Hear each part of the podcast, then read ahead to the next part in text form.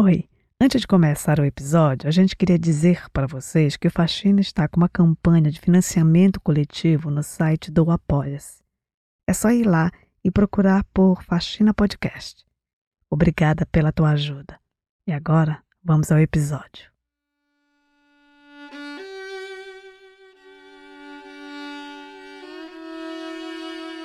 Oi, aqui é Heloísa Barbosa e você está entrando no espaço de sons e histórias do Faxina Podcast. Eu estou aqui para apresentar para vocês o segundo podcast que vai ocupar o espaço do Faxina enquanto a gente está trabalhando na produção da segunda temporada. Sabe aquele podcast que você escuta e é absolutamente transportada para dentro da história? E sabe aquela história que fica dentro da sua cabeça por muito tempo? Pois é, isso foi o que aconteceu comigo quando eu escutei o Vozes na Mochila, criado e produzido pela Nalu Beco. Eu não conhecia a Nalu, mas imediatamente, depois de ouvir o Vozes na Mochila, eu enviei uma mensagem para ela. Eu fiz o convite e ela topou de mostrar o primeiro episódio do Vozes aqui no espaço do Faxina. E eu pedi que a Nalu falasse um pouco de como essa ideia do podcast Vozes na Mochila surgiu. Oi, aqui é a Ana Lubeco, do podcast Vozes que Carrego na Mochila. O podcast conta a história de uma viagem que eu fiz pela América do Sul, conhecendo e entrevistando grupos de mulheres, ouvindo suas histórias de vida, suas histórias de luta e depois aproximando de vivências de mulheres brasileiras. Quando eu decidi fazer a viagem, eu conhecia muito pouco da América do Sul. Só assim, o que eu tinha ouvido na escola, lido nas notícias, mas eu sabia que o que eu queria conhecer era um outro lado da história. E as mulheres dos grupos que eu conheci trouxeram um jeito de ver o mundo que eu nem imaginava. Nos últimos anos, como muitas de nós, eu também fui me aproximando de uma perspectiva feminista de enxergar o mundo. Mas quando eu saí um pouquinho dessa bolha, eu sentia que muitas das questões que já pareciam tão básicas, já tão discutidas, ainda eram vistas como queixumes. E conforme eu ia conhecendo essas mulheres super inspiradoras, eu ia entendendo, eu ia percebendo como essas questões se materializavam nas suas vidas práticas. O que às vezes podia parecer uma discussão teórica ou distante, era sentido e era sofrido na vida íntima dessas mulheres. E o podcast ele tem um pouco disso, de tentar criar uma proximidade afetiva com discussões feministas. Mostrar na vida de nós, mulheres, como essas opressões acontecem. No nosso universo de possibilidades, na nossa vida emocional. Esse primeiro episódio, o maior desafio foi esse. Mostrar como é tão diferente dançar se você é homem ou mulher. E não só na teoria, na vida prática mesmo. O Vozes que Carrego na Mochila faz isso, de carregar você para o meio da pista de tango e sentir essa experiência.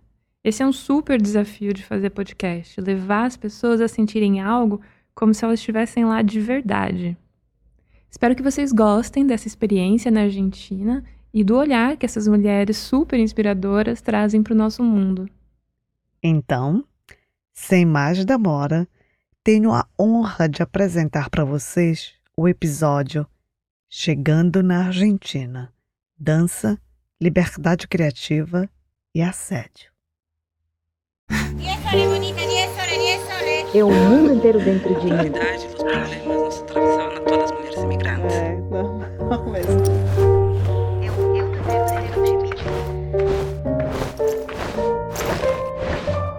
Vozes que carrego na mochila. Pequenas descobertas estão sempre acontecendo em uma viagem. É virar uma esquina e se deparar com alguém vendendo uma comida que você não tem nem ideia do que é feita. Um cheiro que não dá nem para imaginar o gosto. Aquela confusão de ouvir uma língua que você deveria entender, mas na hora de responder, Me lo puedo probar, probar, né? é. Quanto cuesta? O que confunde são as coisas que não são ditas. Aquele monte de combinados que todo mundo sabe, menos você. E foi assim que eu me senti na primeira milonga que eu fui. Já tinham me avisado que seria muito diferente dos shows de tango para agradar estrangeiro. mas a ideia de gente comum dançando algo tão elaborado me parecia pouco real. Para começar, ninguém tá dançando tango, nem tá tocando tango. Um rock, um pop ou até mesmo um reggaeton é abafado pela conversa das pessoas. São mesas, cadeiras e corredores cheios, mas a pista de dança totalmente vazia. De repente, tudo muda.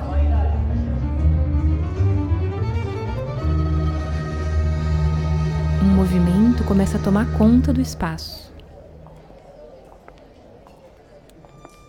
Pessoas em lugares opostos do salão andam uma em direção à outra e se encontram na pista. Desconhecidos começam a se juntar em casais em segundos, como se um aplicativo de encontro organizasse tudo secretamente. E a música começa.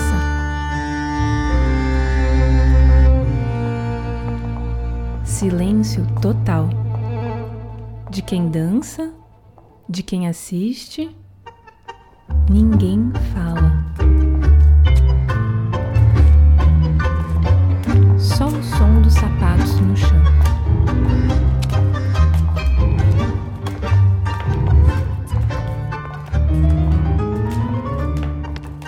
Passos rápidos para trás que subitamente param e desenham círculos no chão.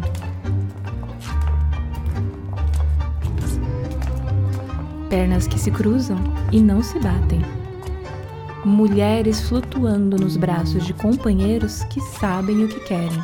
Porque a dança é isso. É jogar, é poder encontrar-se entre passos. A dança é um jogo. Se encontrar entre passos, firuletes, adornos, em um abraço prazeroso. Um abraço placentero. E tudo isso improvisado. Eu me senti uma criança no meio de um jogo de pôquer. Você até sabe o nome das cartas, mas as regras do jogo, os blefes, não tem como acompanhar. Não é possível dançar assim, sem coreografia, com um cara desconhecido. Qual o truque? Al se le enseña que ele é o titiritero e a mulher é o títere. É como se a mulher fosse uma marionete. Ele vai dizer o que você tem que fazer e você deve seguir. E deixar que o homem te diga o que tens que fazer. Vamos para cá vamos para allá, te moves assim, te moves assim. E não é assim. Não é assim.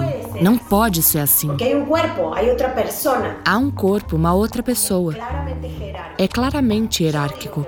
Eu digo o que fazer e você faz. Num rodopio sem aviso, a Dani me tirou o chão. El tango es macho, disse uma canção.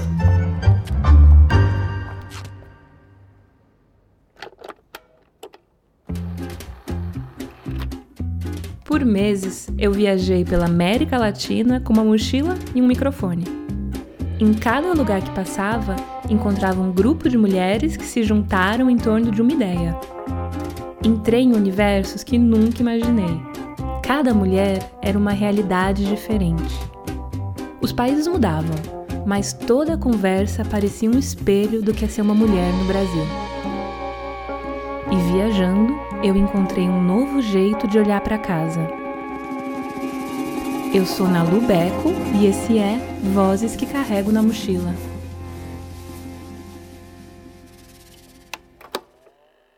Eu encontrei a Dani numa quinta de manhã. Eu tinha visto uma folha de sulfite colada em um muro. Letras grandes diziam: No es no. Quem assinava era o MFT, Movimento Feminista do Tango. A Dani me recebeu na casa dela. Cheguei um tempo antes do que a gente tinha combinado. Era a primeira vez que ia para aquela parte de Córdoba. Casas coladas umas nas outras, ruas sem movimento, bem diferente da parte turística que eu estava nos últimos dias. Eu acho que ela acordou na hora que a campainha tocou. Um de seus filhos levantou depois, enquanto ela preparava algo para ele comer. Sentamos e dividimos um chimarrão. Bueno, mi nombre es eh, Daniela Guerrero. Soy de... Meu nome é Daniela Guerreiro. Sou de Córdoba. Sou milongueira, mãe, mulher antes de tudo. Eh, soy mujer, primero que nada. Luego viene todo lo demás. Eh, el ámbito del tango para O universo do tango sempre me chamou a atenção, desde muito pequena. Me chamou a atenção desde muito, muito chica. Mas dançar começou só aos 18. Fez aulas com um professor renomado, frequentou milongas, mas não deu certo. Pero sí notaba que había algo que me molestaba, que no me resultaba cómodo. Mas percebia algo que me incomodava, da forma que a dança se manifestava. Por isso abandonei. De lá para cá, tudo mudou na sua vida. Aos 25, engravidou. Foi mãe solo. Quando ele é um padre abortivo, porque abortou a seu filho. Ele era um pai abortivo, porque abortou seu filho. Só conheceu o filho aos sete, porque eu obriguei. E lo conheceu porque lo tuve que obrigar. Os pais, quando abandonam, abortam. E ninguém diz nada. Ela me falou sobre a solidão dessa época. Difícil respirar entre o trabalho, a maternidade, a culpa e todos os outros sonhos. Anos depois casou, teve seu segundo filho. Com o tempo, foi se reconectando com o adolescente rebelde que tinha sido, de cabelos verde e violeta, as cores feministas. Se divorciou. Quando a desconstrução engata, ela não volta para trás. Voltei ao tango já sendo mulher, mãe e feminista, antes de tudo. Com tudo que significava ter 33 anos e dois filhos.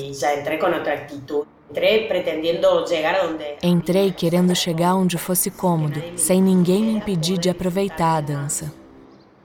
Quando a gente começou a conversar sobre tango, eu fui percebendo que cada coisa que eu não tinha entendido naquela milonga era um código. Os códigos, códigos milongueiros. milongueiros. Um monte de combinados que todos os bailes de tango compartilhavam. As regras do jogo. Finalmente consegui entender como os casais se formavam, sem ninguém falar com ninguém.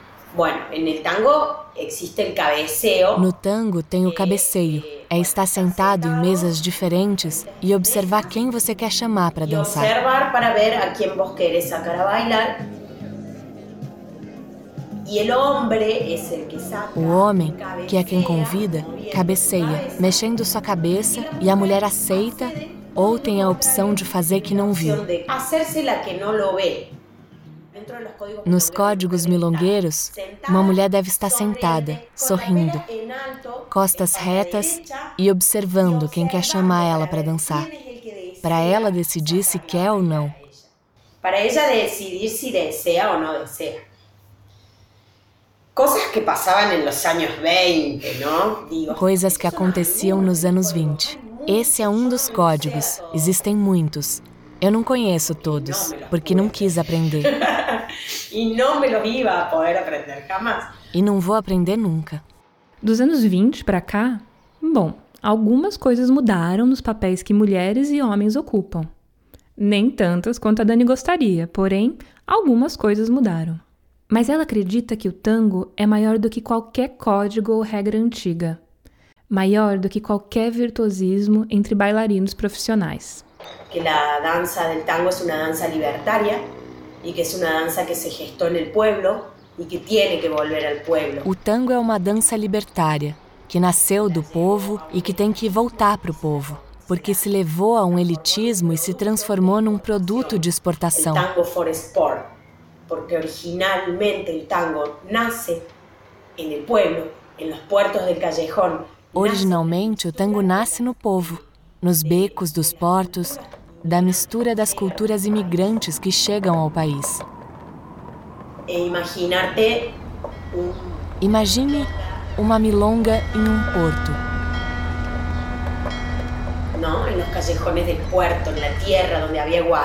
Nos becos de um porto, onde se levantava a terra do chão quando se dançava.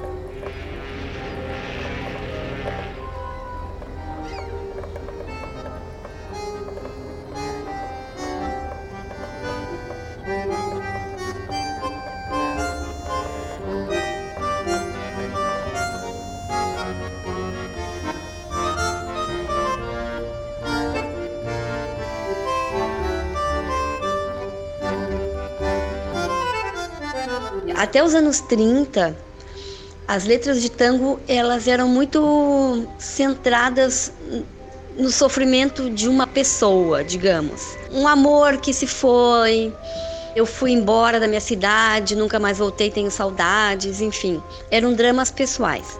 Essa é a Gisele Teixeira. Ela é professora de tango e dá aulas em Buenos Aires. Com a crise de 30 e a quebra da Bolsa de Nova York, e a fome e o desemprego, enfim, os tangos mudaram. Os tangos começaram a cantar os problemas sociais.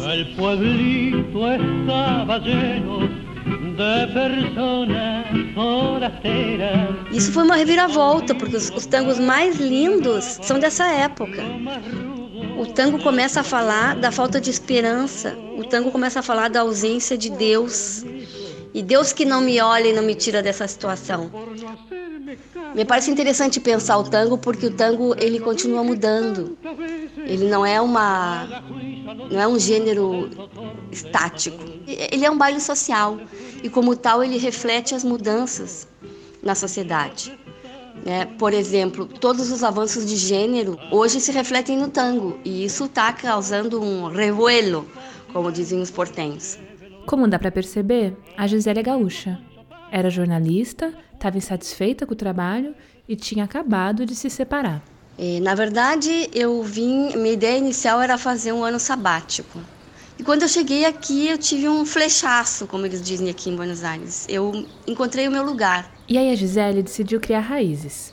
Entrou na Universidade de Tango de Buenos Aires e fez uma especialização em tango e política argentina é, o tango social, o tango da milonga, ele é todo improvisação. Não tem passos pré-determinados. Alguém se move e eu, porque quero estar com esta pessoa, me movo junto.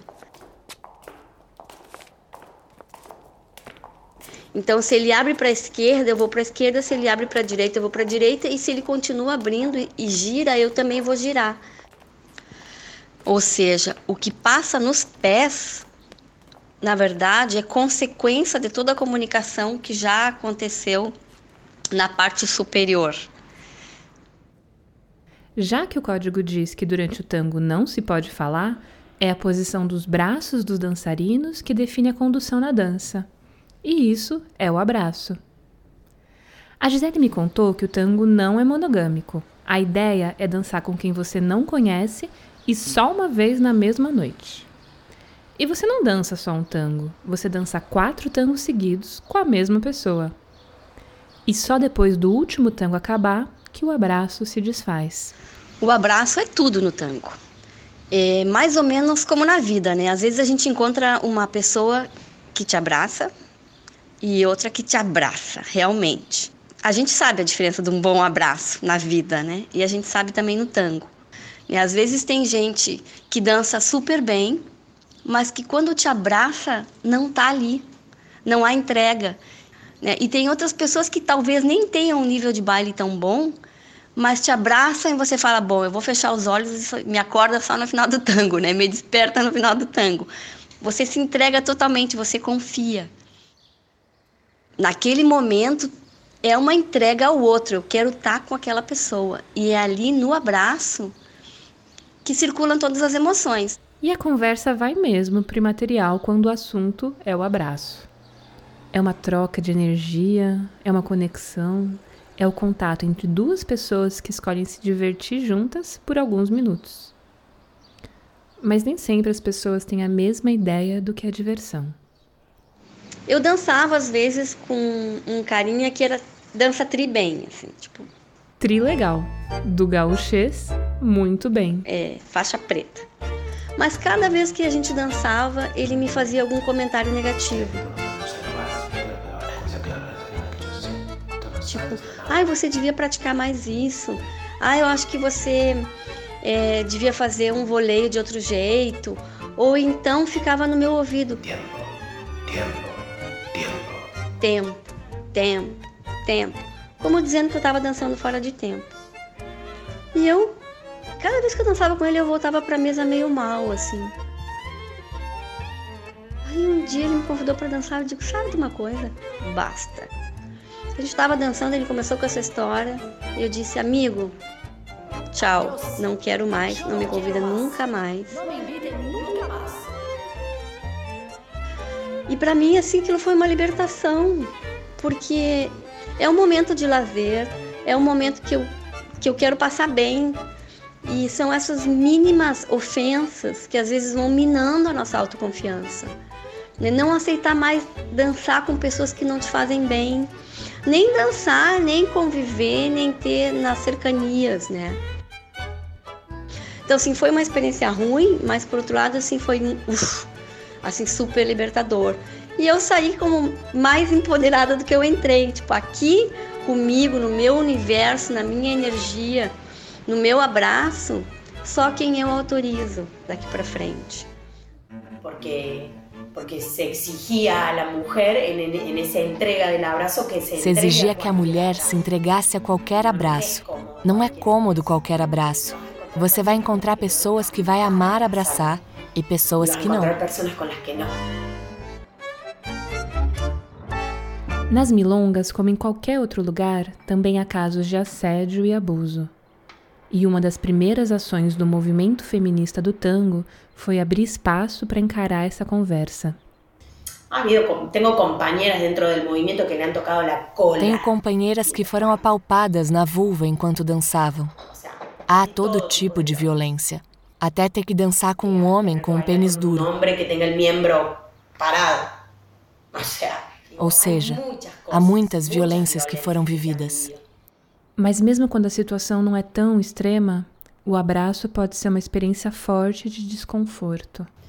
Eu sou de um abraço mais bem de entrega e muito cerrado. O meu abraço é mais de entrega, mais fechado. Já dei muitos abraços que me senti violentada. Pessoas que não te soltam e te seguram contra a vontade. E às vezes você precisa que abram o abraço, que te soltem.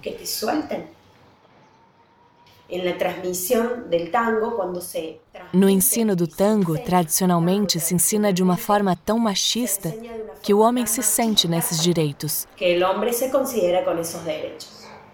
Se falar durante a dança já é considerado um desrespeito, pedir para seu companheiro mudar sua postura é uma ofensa. O homem tem que aprender que sua masculinidade tem que deixar de ser tão frágil. O homem tem que aprender que sua masculinidade não pode ser tão frágil. Importa muito pouco se a você te ofende que eu te diga o que penso. É o que penso. Não me importa se você se ofende com o que eu penso. É o que eu penso. Tenho voz e tenho voto. Não vou me calar. Não vou estar silenciada, calladita para que não se ofenda e não me vuelva a sacar a bailar. Não vou ficar silenciada, caladinha, para que não se ofenda e não volte a me chamar a dançar. Se esse abraço não é bom para mim, que não me chame para dançar nunca mais. Então exigimos que se respeite. Não quero este abraço fechado.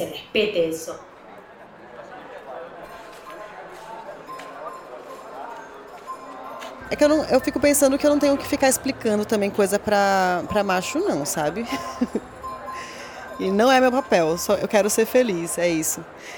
Então, não quero me desgastar com algumas coisas, assim, gastar energia com algumas coisas. Essa é a Paula, uma amiga minha que também é apaixonada pela dança. É paulista, mas o flechaço que ela teve foi em Pernambuco, onde mora há nove anos. Tinha uma coisa, eu fiz umas aulas de tango quando eu estava na Argentina, né? Uma das aulas era isso, assim, você tem que deixar o seu braço mais firme, como se fosse uma alavanca, para a hora que a pessoa te der um impulso nas costas, você já vai fazendo o movimento naturalmente. Então você fica ali meio que uma estatuazinha levando o passo para a hora que a pessoa te puxar para um canto, você já sai fazendo a história, desenrolando a história que a pessoa está construindo e você está né, tá ali de coadjuvante. Eu acho isso tão maluco. Essa risada da Paula diz tudo o que ela tá pensando. É doido mesmo, né? O critério de seleção das pessoas, assim, de chamar para dançar é quem dança bem. Então você quer dançar com aquela pessoa e trocar com aquela pessoa. Mas aqui no Nordeste acontece muito de você você só chamar as pessoas que você quer paquerar mesmo. não tem nada a ver com dançar. E muitos caras não sabem dançar nada mesmo. Fica ali numa enrolação muito louca só pra ficar só usando mote pra conversar com você, assim.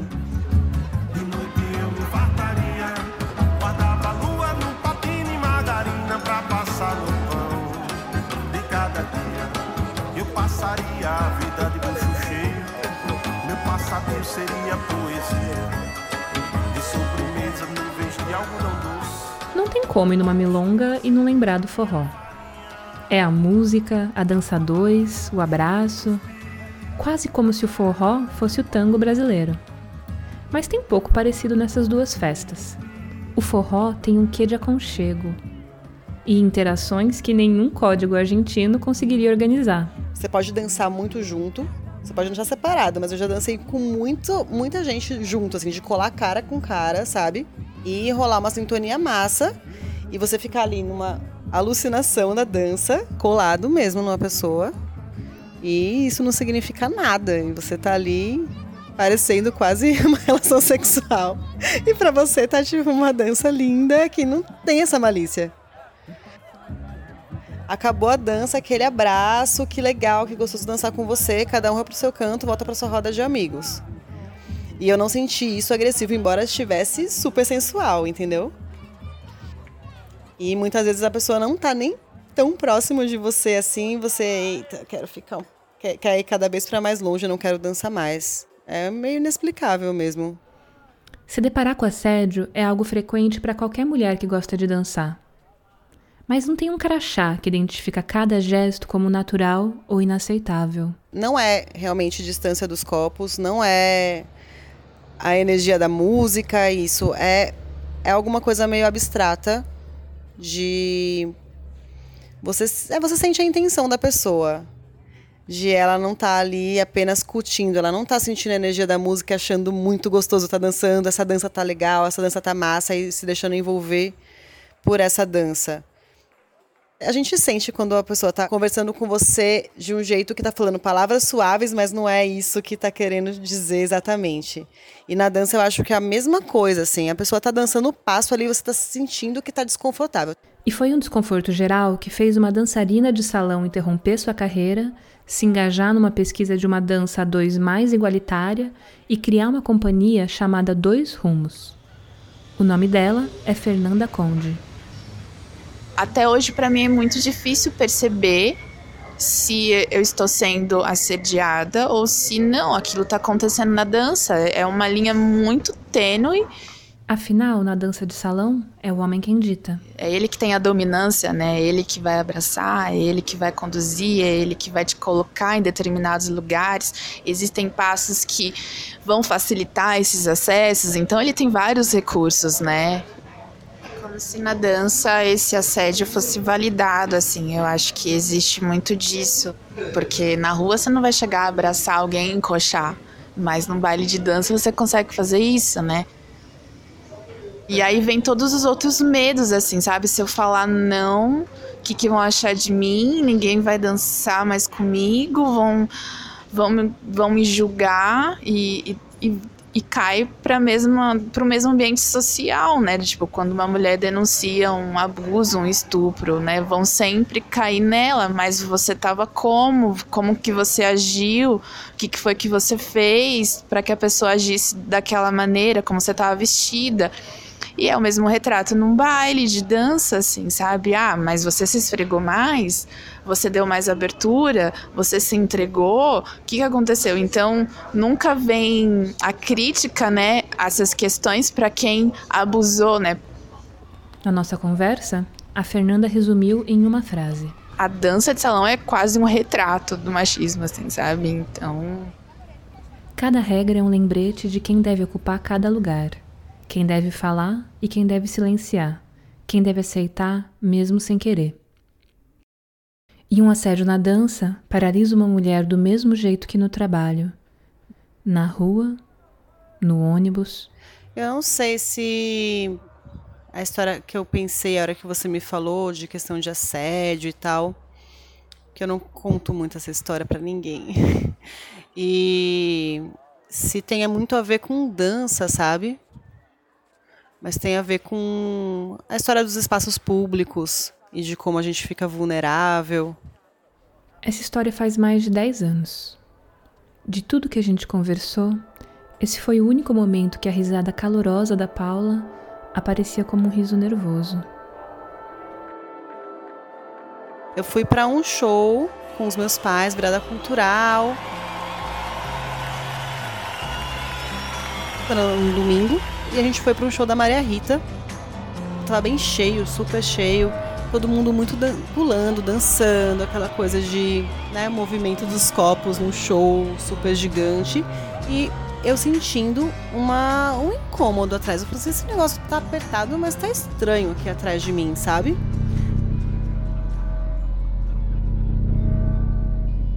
E meu pai do meu lado, a minha mãe do meu lado. Foi passando o show e eu olhando para trás e não vendo nada, só que tava muito apertado, não conseguia ver e eu tava sentindo um negócio na minha bunda, sabe?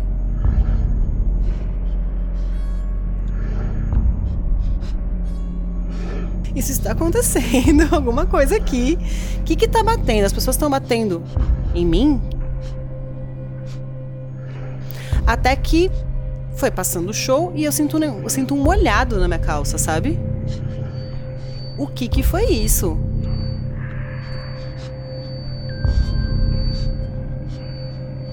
Só que tava tipo um dia de garoa, sei lá, as pessoas estão bebendo bebidas alcoólicas, enfim. Só que foi um molhado quente, né?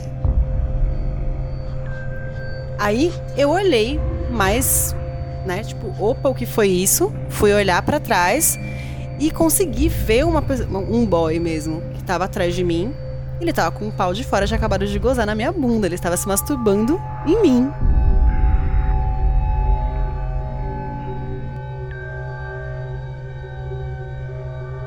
O tempo inteiro do show. E ainda olhou para mim e deu uma. Um, um, uma, fez uma cara muito. Ah, sabe?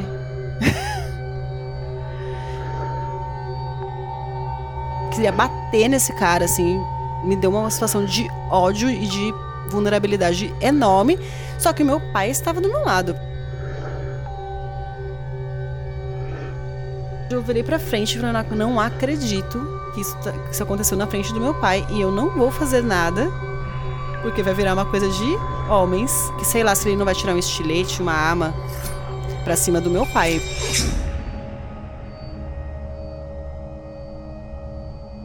Comigo já aconteceu o que tinha que acontecer, né? Ele saiu andando, foi embora. E aí passei o restante do show desse jeito, sem falar com ninguém, com a minha calça dessa situação. Tipo, loucura essa vida, minha gente. Que a gente se. Como nos submetem a essas coisas, né? Como os homens acham que podem fazer isso, né? Podem tudo. Você é dele mesmo. Acham isso de verdade. E como isso era tão naturalizado de acontecer e ninguém falar nada, né? Ficar se, se reprimindo, assim, de ah, é assim que é o mundo, eu tenho que tomar cuidado. E tão, rec tão recente a gente começar a brigar com essas coisas, assim, de uma forma mais ampla.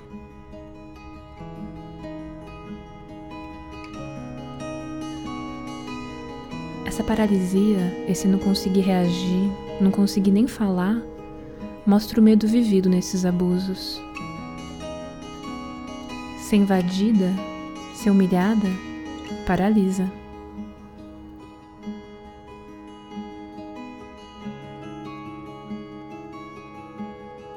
Quebrar o silêncio criou uma nova perspectiva para Kelly Polly, dançarina do Dois Rumos. Quando a gente promove rodas de conversa, quando a gente participa de, de encontros, né, entre não só mulheres, mas com pessoas que se propõem a pensar e fazer a dança de uma maneira diferente, nós mesmos a gente começa tipo, nossa, aconteceu isso com você, nossa, mas isso já aconteceu comigo. E entra, vem para vem pro campo da razão mesmo, porque como eu tô no, no, no, sensório, né? Às vezes, será que isso foi mesmo? Será que a pessoa tinha intenção? Ou ser, acho que foi só o toque mesmo? E aí a gente começa nas, nas histórias umas das outras a perceber essa regularidade e falar, realmente, estão passando do limite. E aí o como a gente vai atuar. Então, se a gente aprendeu o tempo inteiro que a, fala não vai ser acessível, né? Que é, é, no corpo que eu tenho que demonstrar, então se tá. Se eu perceber alguma coisa, eu vou criar travas. Se eu perceber, eu vou criar afastamento, mas eu não consigo falar. Por que, que eu não falo para a pessoa, olha, acho que você me apertou um pouco demais, assim, sua mão me incomodou, tava me machucando. Se você, você pode subir um pouquinho mais do que esperar que a pessoa perceba que ela tem que colocar a mão um pouco mais alto para poder a gente se conectar melhor, sabe? Se na época a Paula não soube como reagir, Hoje, se uma pessoa chega pra mim muito forte, eu já grito logo. Não tem espaço pra não gritar, entendeu? Não nem penso, nem passa três segundos na minha cabeça já. Não vai fazer isso comigo. Já aqui mesmo, eu já parei a dança na metade. Tipo, falar, você não tá querendo dançar, não. Não quero mais dançar com você. E eu acho que o simples fato de você falar não quero, parar uma dança no meio, não aceitar essa a pessoa chegar para você, você não gostou dessa aproximação, tem alguma coisa ali, você já se a gente começar constantemente a fazer isso, a pessoa vai ter que mudar o jeito dela chegar, senão ela não vai fazer mais nada, ela não dança mais com ninguém. Então ela vai ser obrigada a fazer de outra forma, observar e aprender. E eu acho que é isso que a gente está fazendo, observando e aprendendo e tentando desconstruir né, pela observação e pelo que a gente não quer. Se a pessoa não quer ficar sem dançar e não quer ficar sem amigos. eu acho que o não tem um poder muito grande mesmo. En un fecadía torrante, rodeada de escaviadores, una paica sus amores, rememora sollozante. Depois de conversar com essas mulheres, me parecia tão simples o que elas pediam, como se elas cobrassem do mundo o mínimo que ele deveria ser. Em algum momento, a dança já não parecia mais seu assunto. Era da vida que a gente estava falando. De uma vontade imensa de poder viver do seu jeito. Encarar o medo que dá quando você sai daquele caminho de sempre e poder falar: Basta, dijimos, hartas. Nos hartamos, no queremos saber más de esas cosas. Basta, estamos cheias. Não queremos mais saber dessas coisas. E queremos fazer algo diferente. É daí que vem toda a desconstrução que o movimento propõe. Porque hoje, se você chega em uma aula de dança de salão, ser mulher ou homem determina o que você vai aprender. A Fernanda contou que os homens são introduzidos a toda uma tecnologia de condução. Já as mulheres são treinadas a esperar, responder com prontidão, suavidade e beleza. Para os mais antigos, isso funciona na maioria das vezes. Mas difícil alguém jovem se identificar com isso. Se você está fora do mundo hétero ou cis, então isso acaba afastando. Olhar para as tradições e, e ver o que a gente consegue preservar de bom e aquilo que não vai se encaixar mais com o que a gente necessita enquanto sociedade. E isso surgiu do que ela vivia como dançarina. Porque eu queria possibilidades, queria possibilidade de criar e os passos e as condições me limitavam muito, né? Tipo, tem essa condição para você dançar, mas eu não posso dançar de outro jeito? Não. Então, tipo, quem sou eu aqui, né? Se eu não posso criar, né? Que dança é essa? Mas aí a gente percebeu também que era uma coisa mais profunda, assim. Essa insatisfação não é só com o ambiente da dança, mas é uma insatisfação com o ambiente que a gente vive, o ambiente social que também nos limita. Por que, que eu tenho medo de agir?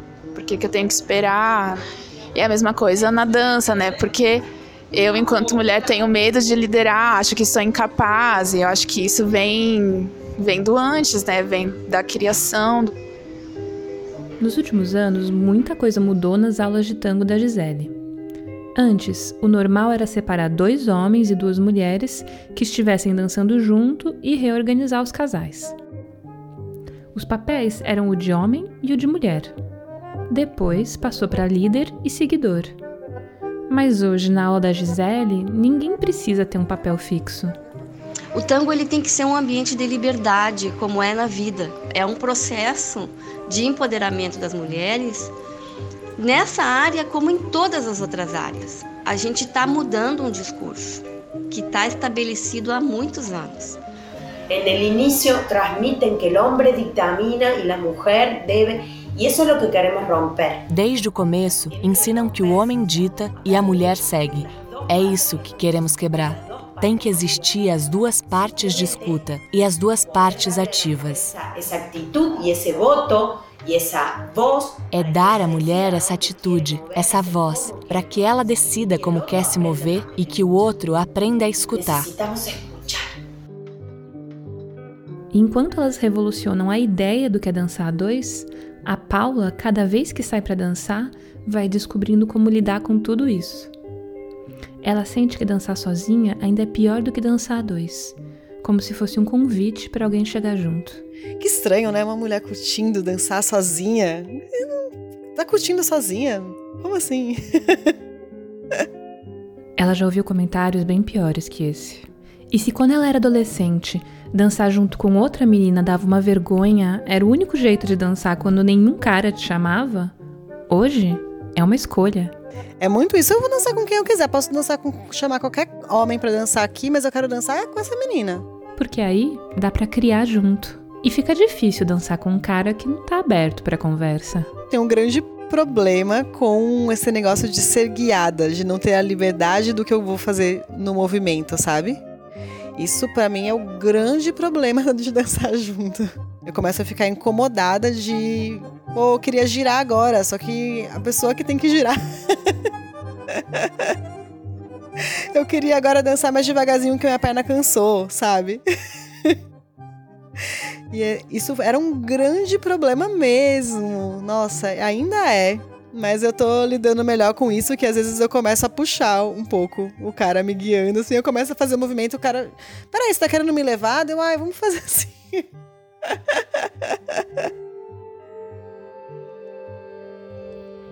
Agora. E é lindo, na verdade, também é lindo, sabe, dançar junto. E eu fico num grande conflito também de porque tudo bem ser levada. Legal também, mas e aí, quando que eu vou levar? quando que eu vou construir a minha coreografia? Na prática, a está tentando viver o que a Dani sonha que o tango pode ser. E então aí se vai dissolvendo quem guia e quem interpreta. E aí vai se dissolvendo quem guia e quem interpreta. En este momento lo propongo yo, en el otro momento lo propone el otro. E daí surge uma dança fluida muito prazerosa, porque são as duas partes que vão jogando.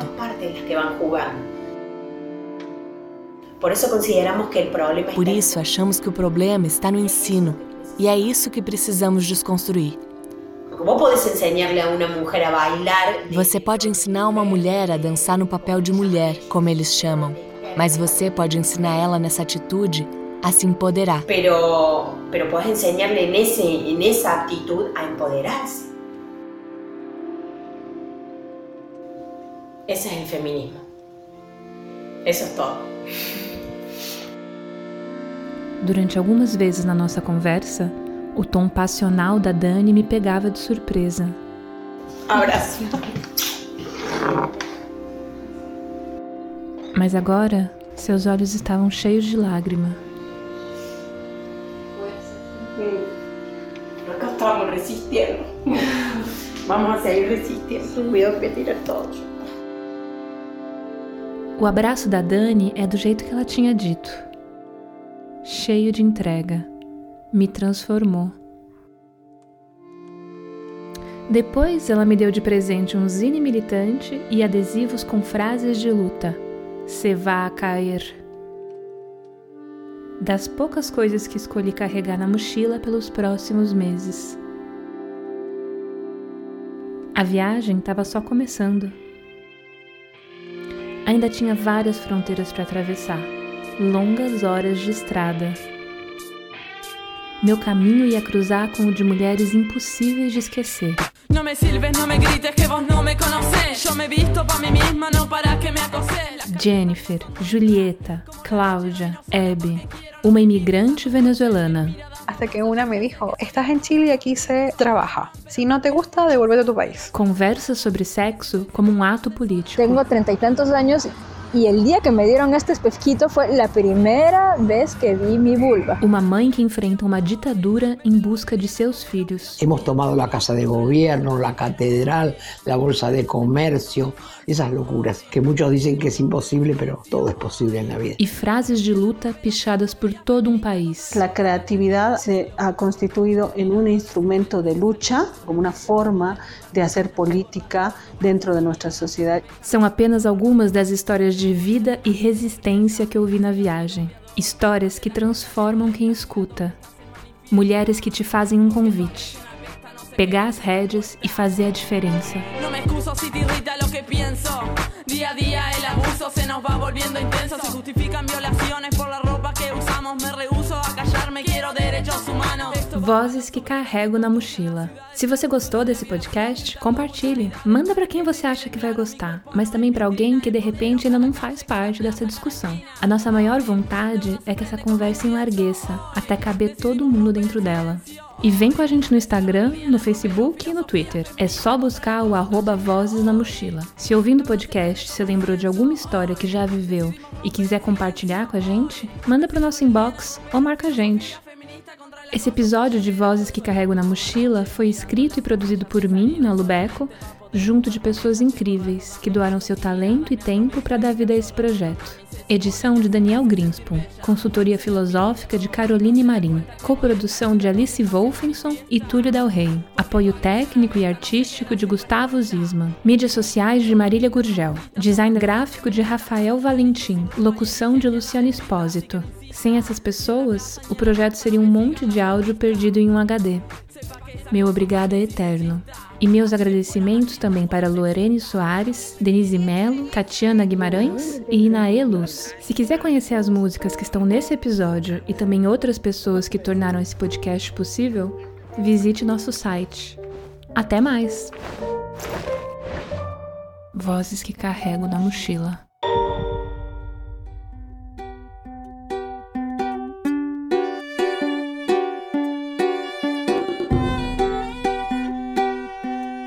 Obrigada, querida Ana Lu. Obrigada demais. E obrigada também aos apoiadores do Faxina, que com 10 reais por mês estão fazendo possível esse podcast. Se você ainda não é apoiador, vai no site do apoia.se, procura por Faxina Podcast e dá o teu apoio. Ah, e por favor, continue falando do Faxina para amigos, amigas, amigues, vizinhos e parentes. Porque de boca em boca a gente chega aos ouvidos do mundo. Obrigada por escutar o Faxina. Até a próxima. Tchau!